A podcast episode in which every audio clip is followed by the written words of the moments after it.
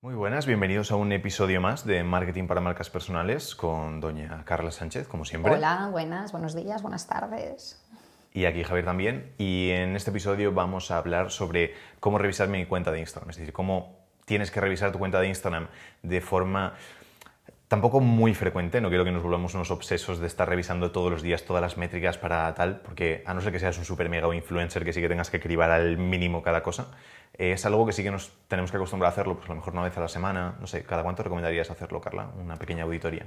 A ver, yo si estamos hablando de una marca personal que lo utiliza quizás como canal de venta, ¿no? Para conseguir clientes y demás, mm, yo creo que con una vez al mes es suficiente. De decir, vale, pues mira, por ejemplo, con la excusa de principio de mes o de final de mes, principio que motiva un poco más, voy a poner mi Instagram a punto, voy a darle un vistazo, voy a dar una vuelta, voy a asegurarme de que todo esté bien. Y así hasta el uno siguiente, hasta el día uno del mes siguiente. Perfecto, buena idea. Pues empezamos eso, una vez al mes, Me el hecho de revisar un poquito eh, la cuenta, tanto a nivel cualitativo como cuantitativo, que ahora adentraremos un poquito, para ver que estamos haciendo todo bien, que las cosas que hemos estado haciendo y que los objetivos que nos hemos marcado los estamos cumpliendo, y también por hacer un poco, no sé si se llama troubleshooting o algo así, en plan, como los pequeños errores que puede haber, que a veces de repente Hmm. Cosas que se nos pasa despistan. algo. Exacto, cosas como el link en la biografía o cosas así, que a veces de repente eh, te das cuenta de que entras en el link de la biografía de alguien y ya no existe esa página o cualquier cosa, pues pequeños errores, pero mm, básicamente es revisar un poquito y lo separamos entre la parte cualitativa, que sería el perfil en sí, y luego la cuantitativa, que sería las métricas.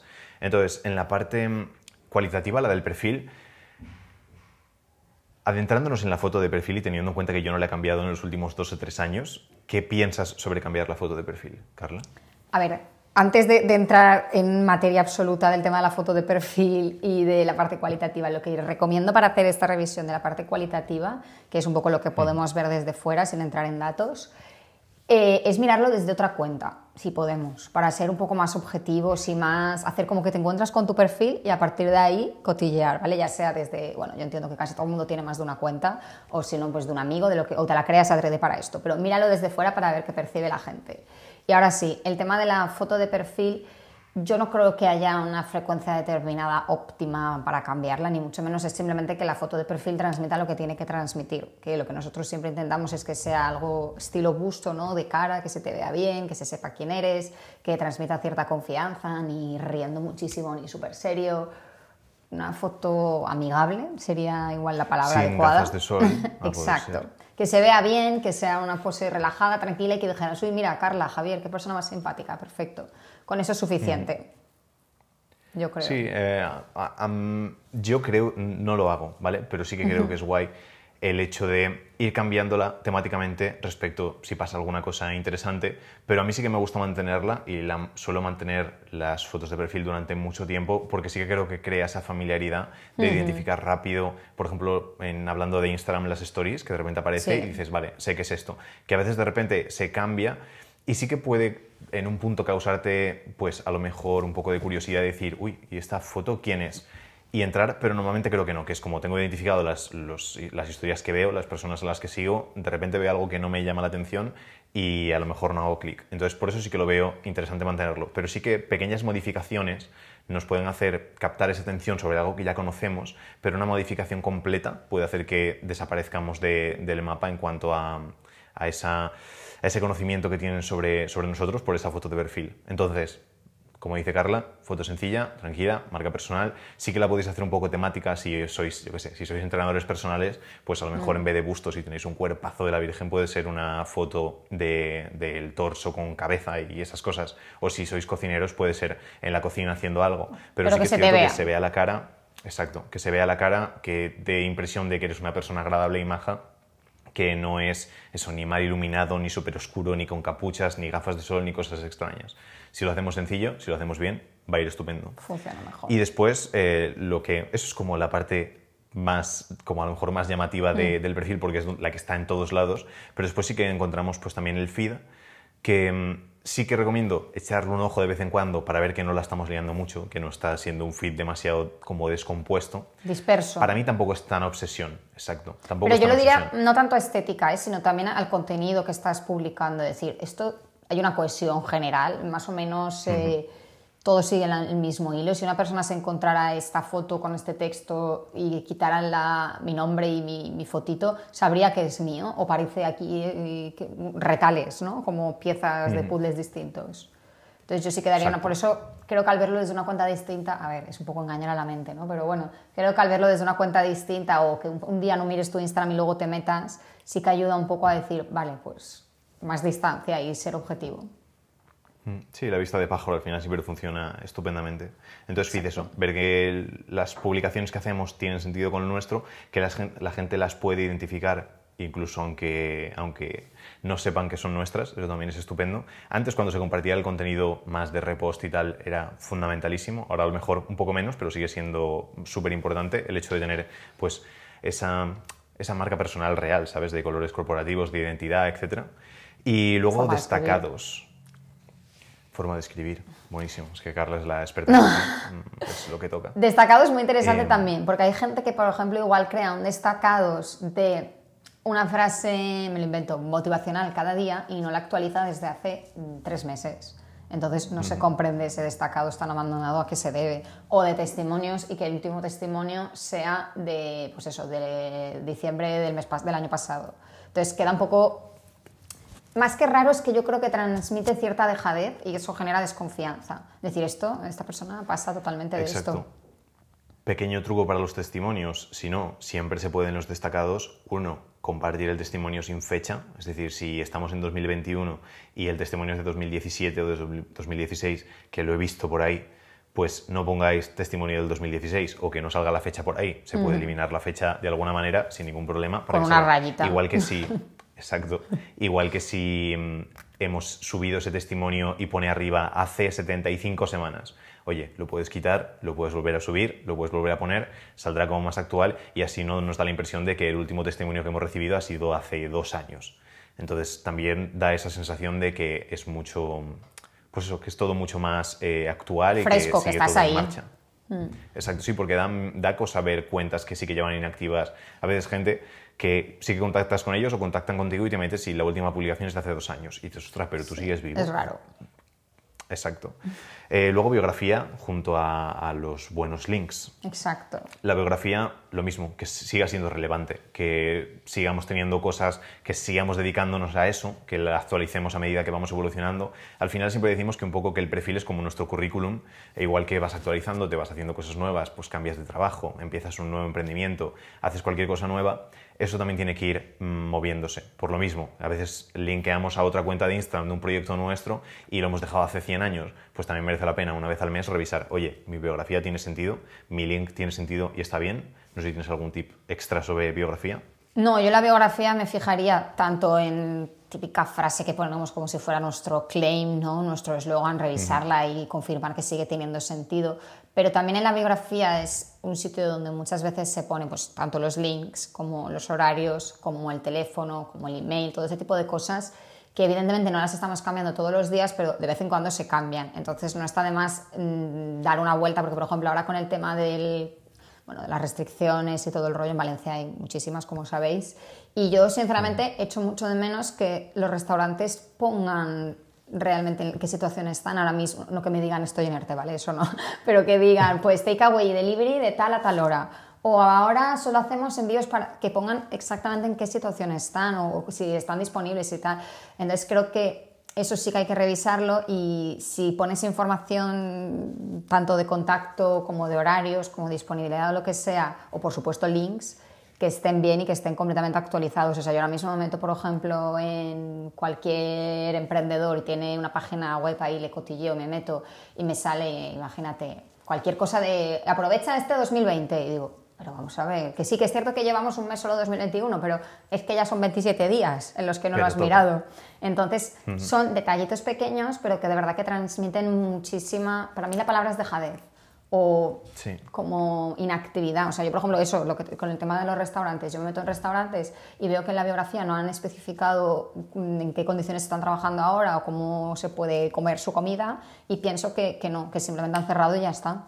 Cuando igual luego tienen un destacado por ahí perdido en el que pone, no, pero ahora enviamos a... Ya, pero es que no está ahí, no lo veo.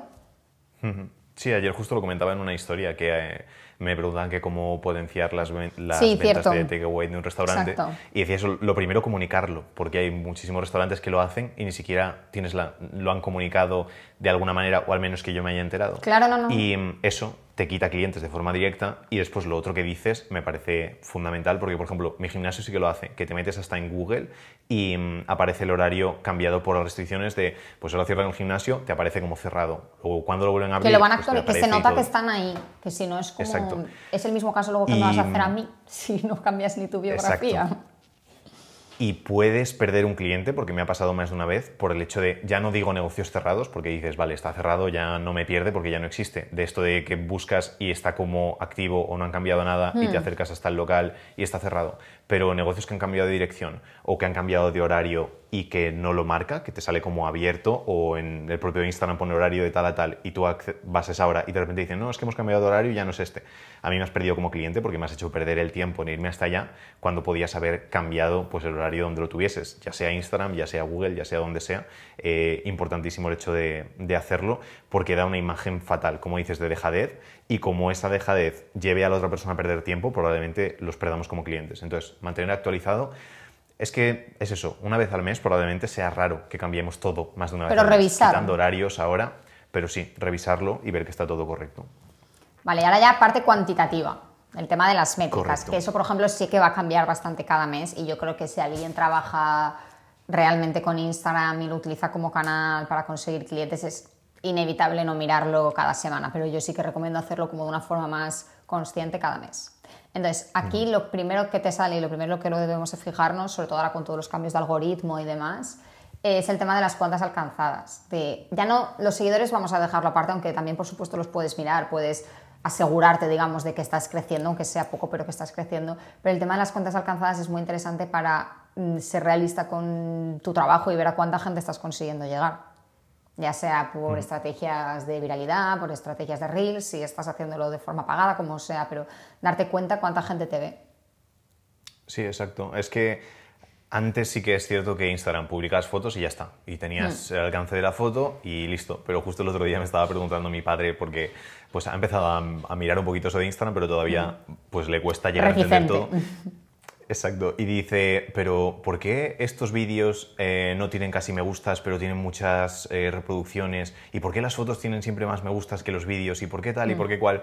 Y digo, es que son diferentes formatos, no tiene nada que ver. Y pues tienes Reels, que a lo mejor tienen muchísimas reproducciones, muchísimo alcance, pero mucho menos like que, que los vídeos convencionales. O las fotos, que siempre tienen muchos más likes que los vídeos.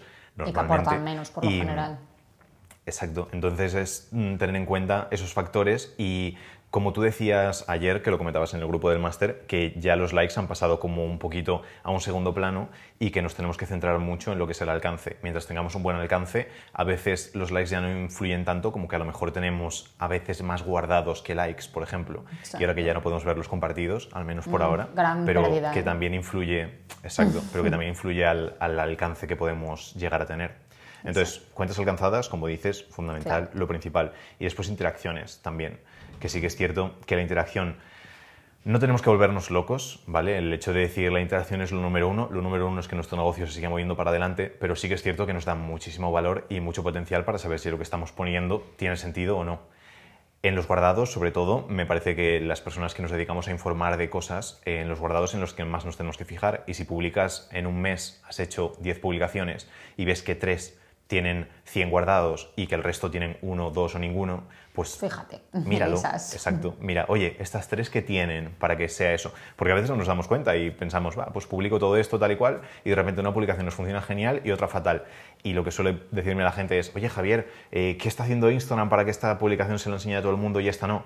Y digo, fíjate en qué interacción tiene, fíjate en qué personas le han dado like, si le han dado más guardados, si no, si la han compartido, si la han compartido o no, pero si, en, si Mm, ya ha no, tenido pero volverá, movimiento. volverá. Y entonces te das cuenta, ah, pues a lo mejor es que esa publicación era mejor o había gustado más que la anterior. Y probablemente sea eso. Por eso la interacción va bien para saber, mi contenido tiene sentido o a lo mejor hay que retocar o, o modificar algo.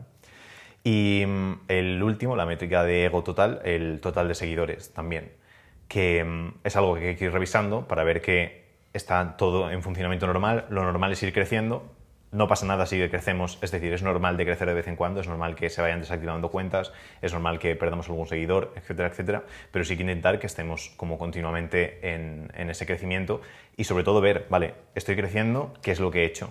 No estoy creciendo, ¿qué es lo que he hecho? Para saber, pues eso, auditar es, ese tipo de información y saber cómo pues, revertirla o cómo potenciarla según el, caso que estemos buscando. Sí, yo, ahora que has dicho, bueno, uy, te he cortado, ¿sigo?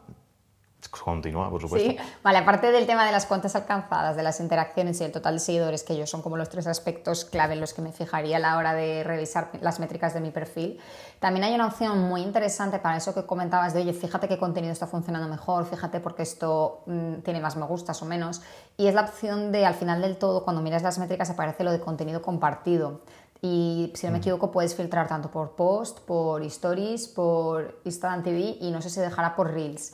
Y dentro de eso, una vez te metes, imagínate, por ejemplo, en post, en publicaciones normales, puedes ordenarlas por me gusta, por alcance, por visualizaciones. Entonces, creo que es una información bastante útil y bastante sencilla de ver que te puede dar mucha mucha claridad, ¿no? De decir, vale, pues ostras, fíjate, este tipo de contenido ha funcionado mejor, este tipo de contenidos ha tenido más guardado, que es lo que decías, posiblemente será el contenido más informativo, más educativo, más de trucos, o este contenido ha sido más compartido, bueno, ahora compartido igual no nos deja verlo, pero si nos dejara verlo, posiblemente es ese contenido que tiene más llamadas a la acción de compartir o que tiene algún componente de viralidad. Entonces es ir fijándonos en esa, bueno, en esa pestañita, digamos, que es muy sencilla de ver y ayuda mucho, ¿no? A entender realmente cómo reaccionan nuestros seguidores a lo que publicamos. A mí me gusta mucho fijarme en esa, esa pestaña.